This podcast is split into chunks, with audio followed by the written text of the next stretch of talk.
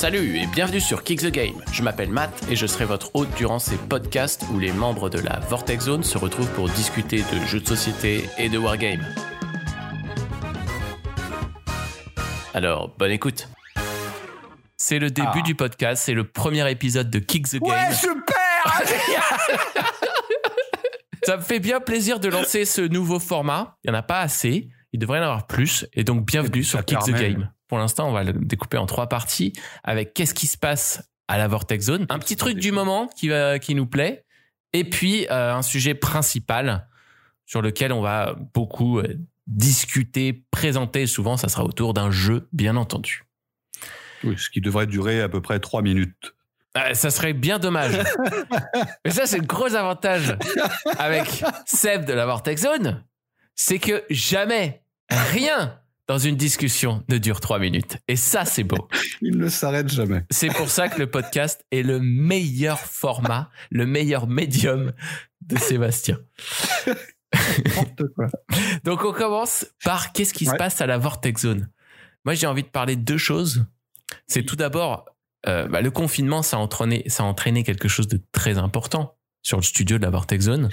C'est Oui. qu'il a déménagé de Paris Eh oui.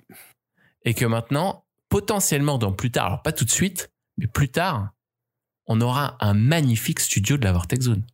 Alors, c'est une éventualité. Alors, pour l'instant, étant donné qu'au niveau de mon travail, c'est quand même un petit peu limite, euh, je suis réalisateur. Donc, le problème, c'est qu'on a beaucoup moins de tournage. Donc, à un moment donné, je me suis dit, tiens, je vais m'occuper de mes parents un peu, parce que, euh, voilà. Et j'ai ramené absolument tout le matériel. Donc, les caméras, le son, les jeux, les figurines. Et puis, ça me permettra de tourner, etc. Donc, déjà, c'est déjà pas mal. Et euh, effectivement, j'ai un bâtiment euh, là où je suis qui pourrait éventuellement se transformer en studio. Alors, c'est pas pour tout de suite. Pour l'instant, euh, on a une grande pièce. Et puis après, ben, éventuellement, le grand studio pourrait être cool, parce que là, on aurait une place assez énorme. Mais déjà, ce qui est bien, c'est que on a une nouvelle salle. Le bureau, il est super grand par rapport au premier studio de la Vortex Zone. On a un peu plus d'air au-dessus de la tête. Ça, c'est pas mal. Ben, alors, oui. ah ben, avec la loi de 48, la loi carré, ah oui, c'est clair qu'à Paris, euh, c'est pas du tout le truc, c'est qu'on se cogne. Enfin, Mathias, qui est très grand, lui, se cogne forcément, obligatoirement sur le plafond. Moi, je passe. Mais euh, non, de l'autre côté, ce qui est, ce qui est intéressant, c'est que le studio d'origine de la Vortex, euh, il est surtout en largeur, mais on n'a pas de profondeur. Alors que le studio ici, il est, c'est totalement l'inverse. On a beaucoup moins de largeur, mais on est beaucoup plus en profondeur. Au final, je trouve ça beaucoup plus sympa. Mais euh, voilà, ça permet de faire une profondeur de champ. Ce qu'il faut dire, c'est que quand on était à Paris, avant le confinement, on avait Hmm. tout préparé Ah oui. pour lancer Core Space, justement. Alors, ah, mais c'est plein plein de trucs. En fait, juste là, ce qui me fout les boules. vraiment, ce qui me fout les boules, c'est que euh, juste avant le confinement, donc on avait lancé vraiment le truc, toi et moi, et avec les autres, euh, parce que quand tu es venu le lendemain, il y a Didier qui est venu, on avait tourné une partie de Bolt Action qui était super en plus, et on a tout préparé. J'avais même préparé du jeu de rôle. Ouais. Et le but, c'est ça. Alors, tout ce côté jeu de rôle que je veux faire, ah, bien sûr, je vais avoir euh, quatre personnes autour de moi. C'est absolument pas possible actuellement. Mm. Et je trouvais que c'était vraiment le bon moment, justement, de se Ouais. dire, on a Core Space, on adore ce jeu, on a envie d'y jouer. Il est absolument génial ce jeu. D'ailleurs, vous allez voir euh, sur les vidéos sur YouTube, vous pouvez voir à quel point on s'amuse. Et ouais, Core Space, c'était vraiment le bon point de départ pour pouvoir tout de suite faire des vidéos qui avaient de la gueule parce que le jeu, c'était un jeu qui tout de suite te met dans l'ambiance avec tous les décors, le Ouais, tapis, clairement. les figurines que tu as tout peint. Euh, ça, c'est absolument génial pour rentrer dans l'ambiance du jeu, être dans le jeu. Et comme j'aime beaucoup ce jeu qui donne un peu un aspect jeu de rôle, c'est encore plus prenant. Et puis avec euh, la- le nouveau studio, les, euh, les positionnements de caméra qu'on s'était fait chier, même si on, Ah. on c'était pas les mêmes, c'est pas les mêmes qu'à Paris, mais on s'était fait chier, on avait bien réfléchi à la chose, et je pense que ça se donne, et en plus on a encore de nouvelles idées pour les, les, pro- les prochaines vidéos, donc je pense qu'on va vraiment arriver à avoir quelque chose de très très intéressant Mais- pour la suite. Mais réellement, c'est mieux ici. Là, moi, je veux apporter quelque chose de différent. Donc, euh, je. Ah non, là, ce qui nous manquait par rapport aux deux premières parties qu'on a filmées, c'est des plus gros plans pour voir un peu mieux les figurines ou Ouais, euh, tout à fait. ouais. pour ajouter quelque chose. C'est la première chose qu'on Bon. s'est dit. Ouais. Voilà, Et je ça, pense- ça sera pour les prochaines vidéos. Voilà. Donc euh, bah justement, c'est alors là, c'est magnifique ce segue, cette transition Oh là là. extraordinaire. On arrive à la fin de cette partie, euh, les news de la Vortex Zone. Donc, attendez-vous à la suite de nos vidéos sur Core Space, la suite de la campagne, et puis aussi euh, l'explication de ce qui se passe entre deux parties. Alors maintenant, j'ai envie de passer à le truc du moment qui te plaît. Est-ce qu'il y a un truc ces dernières semaines qui t'ont euh, attiré l'œil, qui t'ont plu, un truc dont tu as, envie de partager? Vous allez voir qu'aujourd'hui, c'est un peu un, un, lien vraiment à fond Core Space parce que c'est le futur Kickstarter de Core Space. Ah Battle System sort la nouvelle boîte Kickstarter pour Core Space. Alors, euh, pour l'instant, je ne sais pas, je pense que ce sera livré dans un an ou un an et demi. Donc, une nouvelle boîte mais totalement indépendante. C'est-à-dire qu'on peut jouer avec la totalité, mais c'est une deuxième boîte de base. Avec un nouvel équipage, plein de figurines. Alors, c'est les firstborn. En fait, c'est les premiers nés Les premiers nés ou le premier né. Mm-hmm. Donc, en gros, l'histoire, c'est qu'il y a un vaisseau spatial qui s'appelle l'Edolon, arrive sur cette planète. Ok. Et ils arrivent sur la planète. Donc en gros, euh, le créateur du jeu, enfin un des deux créateurs, Colin et Wayne, ils adorent euh, Tomb Raider. Ok. Cette boîte, elle complète la première? Alors, elle complète la première, mais elle peut être achetée complètement indépendamment. Mais elle est indépendante. Ok, elle complète, Ah ouais, mais elle peut être jouée toute seule, quoi. La boîte de base, pour l'instant, elle est à 89 livres sterling, c'est-à-dire 100 balles. Ouais. Dedans, il y aura tout ce que je vous ai dit, plus une extension. Donc ça qui est gratuite avec, qui s'appelle Ah. The Fury of the Insane God. Donc la furie du dieu fou. Alors du coup, je vais parler du Et truc, moi, que, qui Ah. me fait qui me fait marrer. C'est pareil, c'est sur Kickstarter. Alors ça Ah. peut être utilisé par pour Core Space, mais c'est une nouvelle table de jeu.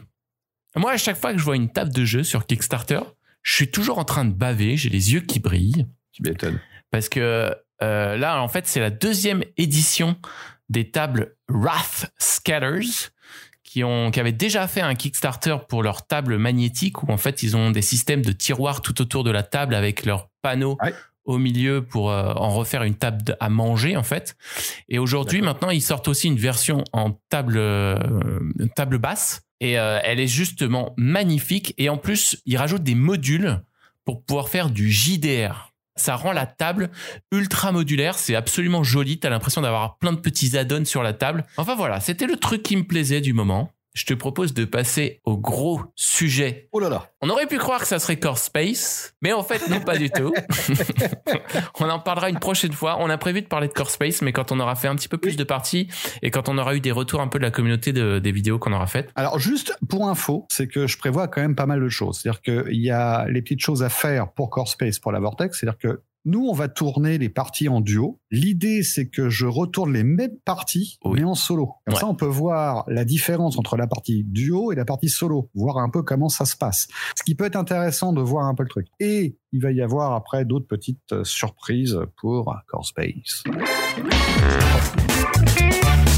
Hey, salut, un petit message de notre sponsor, la Vortex Zone. Tu pourras retrouver toutes les vidéos de Core Space et de Horizon Zero Dawn sur la chaîne YouTube Vortex Zone tout attaché. On te laisse profiter de la suite de l'épisode. On vous a toujours pas dit de quoi on va parler aujourd'hui, mais aujourd'hui on va parler d'un jeu qui était, très, qui était très très très cher et que tu as attendu Oh avec impatience pendant plus de deux ans. Ah, On va parler ah bah ouais. de Horizon Zero Dawn. Oh la vache, je te le dis super bien. Horizon C'est toi que je t'ai dit Horizon et après le reste je l'ai fait en anglais. Tu vois, le truc il a rien à voir. Alors, Donc, Horizon Zero Dawn. Ouais, Horizon Zero Dawn. c'est- Alors, moi, c'est mon jeu favori vidéo sur PlayStation 4. Vous pouvez le trouver sur PC. Il y a eu plein de bugs, ça a été réparé. Enfin, il y a plein de trucs. C'est un jeu auquel je rejoue actuellement. Parce que j'ai reçu, au bout de deux ans, le, ce fameux Kickstarter qu'on attend depuis deux ans, qui est pas totalement terminé parce que la suite arrivera seulement en juillet 2021, c'est-à-dire 21 kilos de plus de matériel. Et là, on a reçu la boîte de base. La boîte de base euh, avec euh, les petites figurines. Donc, euh, vous avez des veilleurs, euh, les brouteurs, les charognardes, euh, les galopeurs. Tu as les- fait euh, une super vidéo de présentation justement. j'ai enfin un jeu qui ressemble vraiment au jeu vidéo. C'est-à-dire que ça donne vraiment cette sensation de retourner dans le jeu vidéo avec les figurines. Donc c'est super sympa. Le jeu est très bien. La mécanique est super. Les figurines sont un poil petites quand on est habitué à regarder d'autres figurines, d'autres jeux, parce que maintenant elles sont toutes très grandes, mais elles sont super belles. Les robots sont super détaillés. et Là, j'ai qu'une envie, c'est de les peindre. Mais il y a une petite frustration, c'est que le- la boîte de base, c'est pas suffisant. C'est-à-dire qu'on on- on peut en avoir fait rapidement le tour et on a envie d'aller de voir plus loin. Alors c'est très très bien pour euh, comme euh, amuse-bouche. C'est très très bien parce que comme ça on va attendre et puis quand on aura toute la suite, c'est-à-dire les neuf boîtes supplémentaires, il y aura de quoi faire. Et déjà, je suis en train de réfléchir à un système de campagne complet, d'une évolution. Enfin, en gros, j'utilise la Horizon Zero Dawn, le jeu de plateau, pour moi, est déjà une boîte à outils. Ouais. Une belle boîte à outils pour pouvoir créer tout ce que je veux. Si j'ai envie de faire un jeu de rôle sur Zero, Horizon Zero Dawn, je peux. Je veux refaire un jeu de table, un wargame, je peux. Je peux tout faire. Et justement, d'ailleurs, Voilà. en parlant de ça, c'est ce jeu. Donc, c'est un jeu qui a été proposé sur Kickstarter. Ouais, c'est un jeu qui est proposé sur Kickstarter il y a deux ans maintenant. Ouais. Euh, la totalité était à 289 livres sterling, si je me rappelle bien. Mhm. C'est une sacrée somme, mais je dois avouer que je pense que ça les vaut largement. Ouais, vu le Vu nombre de matos qu'il y a. Ouais, c'est clair. On peut jouer entre 1 et 4 joueurs. Donc, c'est-à-dire qu'on peut jouer vraiment à 4 joueurs ou en solo, qui donne un challenge complètement différent. Parce que quand on est en solo, ben, on essaie d'a- d'arriver, en fait, on a une quête pour essayer d'aller buter l'énorme robot. Et à 4 joueurs ou à 2, 3, 4 joueurs, en fait, on va jouer les uns contre les autres pour devenir le meilleur chasseur. C'est-à-dire Mm. qu'on va jouer en coop, mais il y en a un qui veut devenir le meilleur chasseur Ouais, par rapport aux autres. En Coop, fait, on mais compétitif, quoi. Voilà, c'est ça. C'est un coop compétitif. Les parties sont relativement rapides en fait. Oui. L'installation du jeu dure 5 minutes, sans déconner. qu'est-ce que tu pré- du coup. Qu'est-ce que tu prépares comme élément de jeu? Bah, en fait, tu prépares euh, le plateau. Enfin, le plateau, en fait, tu prépares des cartes de chasse pour aller buter un Dancy. D'accord. Première boîte, euh, on va passer par cinq scénarios pour arriver jusqu'au Dancy. Donc, ces cinq scénarios, il faut les passer un par un. Et chaque scénario peut prendre, allez, 20 minutes, une demi-heure. Grand max. Ça va super vite. C'est assez tactique parce que euh, on utilise le plateau selon la réaction des, des robots parce qu'ils ont un comportement euh, qui est déterminé par des cartes et sur le positionnement. C'est comme dans le jeu vidéo. C'est-à-dire que une fois qu'on a compris comment fonctionnait un robot, eh ben, on va jouer de telle façon qu'on va l'avoir. Sauf que euh, ben, l'équipement qu'on va avoir, les cartes de réaction, les points de vie vont faire que la partie va être différente à chaque fois. Et ça, c'est très intéressant.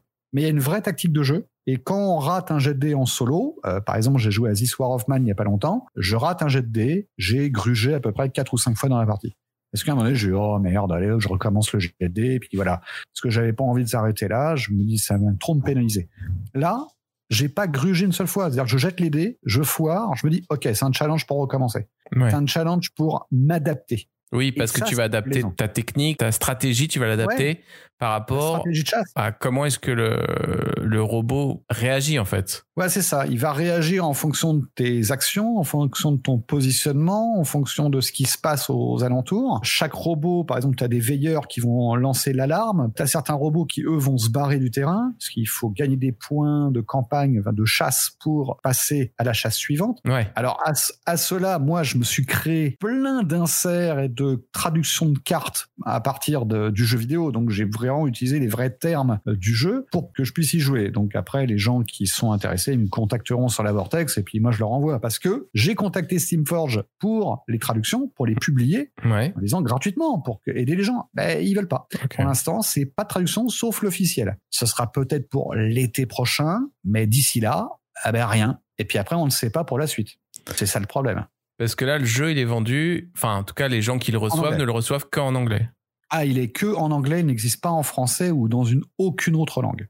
Et Ouais. des parties qui durent euh, combien de temps? Alors, quand tu joues, tu vas avoir une campagne. La campagne, c'est pour la boîte de base, cinq chasses.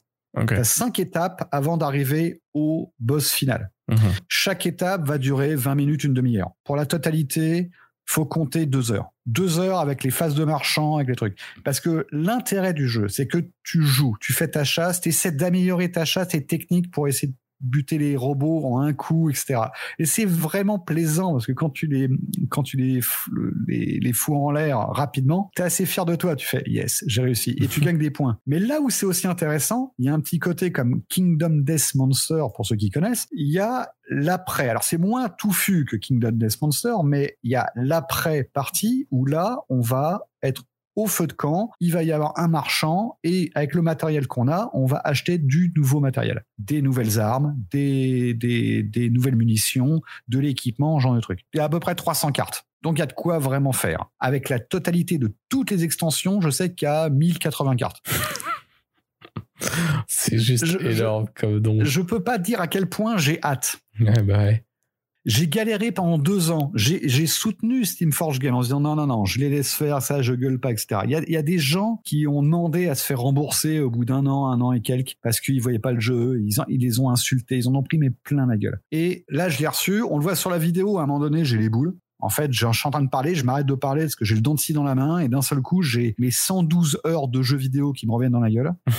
j'ai les deux ans d'attente et là d'un seul coup j'ai cette figurine de Dancy qui est juste mémorable euh, la première fois que tu la rencontres dans le jeu vidéo. Et là d'un seul coup je peux plus parler. Je peux plus parler. Et je suis là et je me dis merde. Et, et je suis à deux doigts de me d'avoir les larmes aux yeux. Je, je suis là mais comme un gamin de 5 ans je suis là avec ma figurine. Je fais waouh c'est tellement beau. Et je vois tellement les possibilités du jeu. C'est à dire que je le vois au-delà du jeu de plateau. Ouais. pour moi il y a la figurine c'est un objet de collection.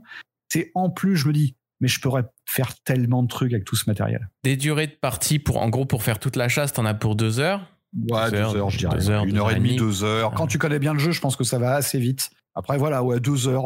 Si on joue à deux, à quatre personnes, je pense deux heures. En jouant peinard, hein. Deux Ouais. heures en jouant peinard. Et qu'est-ce qu'il y a comme élément sur la table? Qu'est-ce qu'il y a comme élément sur le jeu? Du coup, il y a la carte. euh, je me souviens avoir Alors- vu sur la carte des zones euh, violettes qui représentaient quoi euh? Alors, le- en fait, sur la carte, il y a les petites flèches, les petites flèches qui indiquent le déplacement des robots. En fait, comme dans le jeu vidéo, on fait une analyse et on voit le robot suit un chemin.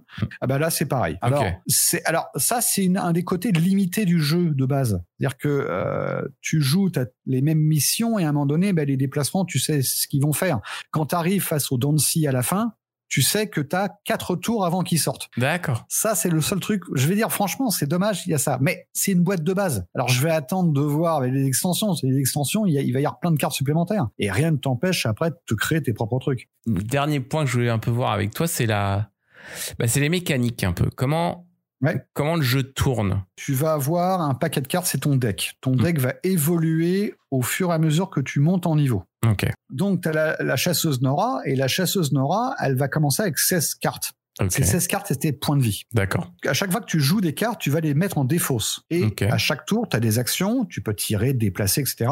Mais tu peux aussi te dire, je craft, qui fait que tu vas reprendre les cartes du bas de ta défausse pour les remettre dans ta pioche. Ouais. Et tu remélanges. Donc en fait, c'est comme si tu regagnais des points de vie. Tu te soignes, tu fais un truc. Ouais. Mais plus tu joues de cartes, si tu te soignes jamais et que tu craftes pas, t'es sûr de crever. Ouais, bah ouais. Comme dans un jeu vidéo, quand tu n'as plus de cartes à tirer, eh ben, t'es euh, inconscient. C'est-à-dire Mhm. qu'en fait, tu perds conscience et là, tu reprends ton paquet et tu reprends. Quand tu joues tout seul, t'as qu'une seule, un, un seul replay, en fait. Si t'es quatre joueurs, il y a quatre replays à se partager dans les quatre joueurs. D'accord. Ok. Mais réellement, tu meurs pas.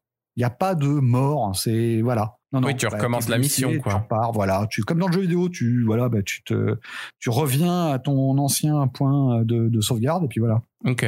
Il y a un petit côté positif. Donc, tu vas avoir ces cartes d'action. Donc, tu pioches cinq cartes au début de ton tour, ou tu, euh, tu retournes à ta main de cinq cartes. Si, par exemple, tu avais trois cartes au début de tour, tu n'en pioches que deux. Et sur ces cartes, tu vas avoir des actions spéciales que tu peux utiliser. Donc, ça va être des instants. Donc, c'est un truc que tu vas pouvoir euh, utiliser n'importe quand. Ouais. Tu vas pouvoir avoir des cartes pour booster ton attaque. Et tu vas avoir des cartes d'attaque en elles-mêmes, c'est-à-dire des munitions. Si tu veux attaquer au corps à corps avec ta lance, pas de problème, t'attaques. Tu peux peut-être avoir une carte lance spéciale qui va te booster ton attaque D'accord. sur certaines conditions. Par contre, si tu veux utiliser ton arc, faut des flèches. T'as pas de flèches, tu peux pas tirer. Et c'est là que tu te dis ah ouais ouais, il faut que je craft comme dans le jeu, c'est-à-dire qu'à un moment t'as plus de flèches, et il faut que tu craftes pour euh, refaire des flèches pour pouvoir tirer sur le mec. Alors tiens, petite euh, info euh, marrante, souvent dans les jeux solo, je sais pas pour tous ceux qui nous écoutent euh, ou même pour toi, souvent quand tu as un jeu solo, tu joues une fois, deux fois, voilà. Tu joues pas tout le temps parce qu'il faut installer, il faut préparer ouais, le truc. tout à fait. Là, Horizon, je suis déjà à 35 parties. Ouais. Bah déjà, si t'as que 5 minutes de préparation, c'est sûr que c'est plus agréable de se dire, Ouais. tiens, je vais me faire un petit Horizon Zero Mais Dawn. T'as combien de jeux auxquels t'as fait 35 Ah parties? au- non, aucun. Voilà, alors 35 parties, je pars de chaque chasse. C'est-à-dire que pour Oui. l'instant, euh, ça représente 7 quêtes. Et même si j'ai fini la quête, je dis, ah, il faut que je recommence, il faut que je m'améliore. Après, tu dis, j'ai utilisé la chasseuse Nora. Bon, attends, j'ai utilisé la Karja. Pas du tout la même technique. Ah. Alors, dans la boîte de base, on a quatre personnages. Avec la totalité de toutes les boîtes, on va avoir 20 personnages différents. Donc 20 façons de combattre différentes. Ah ouais. Et Au niveau des créatures, je crois qu'on a 35. Comment ça marche la différence de stratégie de combat en fonction des personnages? Alors, la Nora, la chasseuse Nora, elle est surtout axée sur le tir à l'arc. Donc, elle peut combattre avec une lance au corps à corps, mais elle est surtout tir à l'arc. La Karja, elle, elle va euh, envoyer plutôt des bombes et euh, plutôt axée vers le corps à corps. Mais euh, voilà, elle, elle c'est surtout l'esquive, parce qu'elle a que 14 cartes, donc 14 points de vie au départ et elle va devoir attaquer. Donc, elle faut vraiment qu'elle esquive. La Banouk, elle, elle va détruire ses cartes. Alors, ce que j'appelle épuiser les cartes. Mhm. C'est-à-dire que d'un côté, tu vas défausser les cartes, c'est-à-dire que tu les mets dans ta défausse. Ouais. Et épuiser, c'est que tu les mets en dehors du jeu, elles ne reviendront qu'après la chasse. D'accord. Et c'est en gros, c'est quasiment des points de vie que t'enlèves et que tu récupéreras pas pendant ta chasse. Ouais. Mais ça veut dire que Et- j'imagine ce sont euh, des cartes puissantes, ces sons. Les- La Banouk est super balèze parce que en gros, comme c'est les combattants euh, de la glace, euh, ils vont balancer pas mal de de, de gel sur les ennemis. Ouais, Il va les pénaliser. Plus tu augmentes en niveau, plus tu vas avoir aussi des cartes que tu vas devoir choisir selon ton choix. De niveau 1, tu as deux choix. Niveau 2, tu vas avoir trois choix. Niveau 3, tu vas avoir quatre choix différents. Donc, tu vas avoir une seule ou deux cartes qui vont se rajouter à ton deck. Donc, au départ, la Nora, qui a 16 cartes, à la fin, va avoir 24 cartes. D'accord. Et il reste la, la chasseuse Océram. Alors là, c'est une sorte de la forgeronne. Là, elle est super blindée. Alors elle, elle est principalement axée corps à corps. Donc en gros, elle a une sorte de marteau de guerre et c'est du backslash. euh, voilà, elle, elle va être très axée sur le feu. Elle, c'est le feu, la Banouk, c'est la glace, euh, la Karja, c'est l'esquive, la Nora, c'est le tir. Et après, il va y avoir d'autres personnages. Tu as trois types de dés différents. Tu as les dés bleus, des dés oranges et des noirs. Le dé orange, tu vas avoir euh, en fait des flèches qui vont indiquer le nombre de touches que tu fais. Une touche, deux touches ou un critique. Le critique peut apporter trois coups, quatre coups ou euh, juste un- une condition. Gel, feu, électricité. Ok. De l'autre côté, tu vas avoir le dé bleu. Le dé bleu, lui, tu vas toucher un, deux ou trois, mais pas de critique. Donc, euh, des fois, tu as certaines armes qui te donnent que des dés bleus, mais il faut des critiques. Donc, à ce moment-là, il faut pouvoir avoir une carte qui te permet de rajouter un dé Ah, orange. ok. Sinon, tu peux pas le faire. Ah oui. Et après, tu vas avoir le dé noir, qui est un dé à 50%, que tu peux utiliser pour tout et n'importe quoi. Mais c'est un 50% où tu vas avoir soit rien, soit un critique. D'accord. Et en général, c'est pour une arme qui ne fait que des conditions, qui ne fait pas de dégâts. Ouais. Ok. Par contre, j'avais une armure au céram qui était avec un dé noir. Et si je réussissais avec un critique, ben, je, euh, je sauvegardais 4 points de vie. Ouais, c'est annulé tout. 4 ouais. points de dégâts. Par contre, si tu rates, ben, tu te prends 4 points de vie dans la tronche. Alors, je peux te dire que tu sers les fesses. Et après, du coup, tout ça, ça lui fait tous ces critiques, tous ces dégâts, ça enlève les points de vie à la créature Ouais. ennemie. Alors, par exemple, un veilleur, la créature de base, Ouais. la plus faible, va avoir 4 points de vie et 1 point d'armure. Donc, à chaque fois, tu, tu fais des dégâts, t'enlèves l'armure Ouais. et tu causes des points de vie. D'accord. Alors, quand tu attaques une, un robot, si le robot est en alerte, alors qu'un point d'exclamation, à ce moment-là, tu comptes l'armure. Mais s'il n'est pas en alerte, quand tu lui tires dessus, tu ne comptes pas l'armure. Ok. Parce que tu l'attaques en sournois. Oui, Euh, d'accord. Tu l'attaques en ninja, là, comme Ah, dirait euh, mal. Soprano. voilà, tu l'attaques en ninja. Et donc, tu arrives par derrière et tu attaques. Ouais. Ce qui est intéressant, c'est que justement, il faut le prendre en compte. Donc, quand tu arrives et que tu as un veilleur qui a 4 points de vie et 1 point d'armure, si Ouais. tu l'attaques sans qu'il soit alerté, tu jettes tes dés. Si tu arrives à faire 4 points de dégâts, il est mort. Ouais. S'il était en alerte, tu lui tires dessus, tu lui fais 4 points de dégâts, il lui en reste 1. Parce que un point d'armure va annuler un de tes tirs. Et là, tu es dans la mouise. Parce que lui, il va t'attaquer, il va pas te, il va pas te lâcher. Ouais. Un veilleur, ça a 4 points de vie. Tu dis, ouais, ça va. Quand tu, au début, première partie, tu fais, eh, c'est pas évident. Bon, après, Ouais. quand tu commences à connaître le jeu, la tactique, tu sais que le veilleur, il va pas faire long feu, tu vas le, tu vas le flinguer très rapidement. D'accord. Mais c'est pas pour ça que tu vas le réussir automatiquement. Après, tu vas avoir donc euh, le scrapper qui est la charognarde. Alors, charognarde, elle, elle va avoir 8 points de vie. Et là, déjà, tu galères parce que c'est un point d'armure et 8 points de vie. Et là, souvent, tu arrives et t'arrives, tu vas arriver à 6 ou 7 points de vie et pas assez. Et donc, Ah. tu as intérêt à avoir une bonne tactique pour le foutre en l'air en un seul tour. après, tu vas avoir, après, quand on monte en niveau, tu vas avoir le Shell Walker qui est, euh, qui est le testudien. C'est en fait une sorte de gros crabe avec un, un énorme container à l'arrière. Et euh, lui va avoir 11 points de vie et 2 points d'armure. Ah ouais, du coup, tu peux Plus. jamais faire ça d'un coup. Ah là, lui, non. Mais par contre, il a de l'équipement. Enfin, il a des pinces, il a un bouclier. Et quand tu joues, quand tu attaques, tu peux viser les points faibles. Ah, tu peux viser spécialement la viser. caisse, par exemple, qui a 4 points de vie. Ouais. Donc, quand tu le détruis, ça va provoquer en réaction des points de vie retirés à la créature. Mais pas la totalité de ce que tu as mis.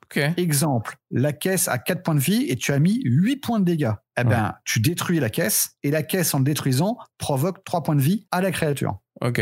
Donc tu peux pas détruire juste comme ça. Donc il va falloir détruire ça, mais tu vas gagner des points de gloire pour être le meilleur chasseur, Ouais. récupérer du matériel, et tout ça rentre en compte.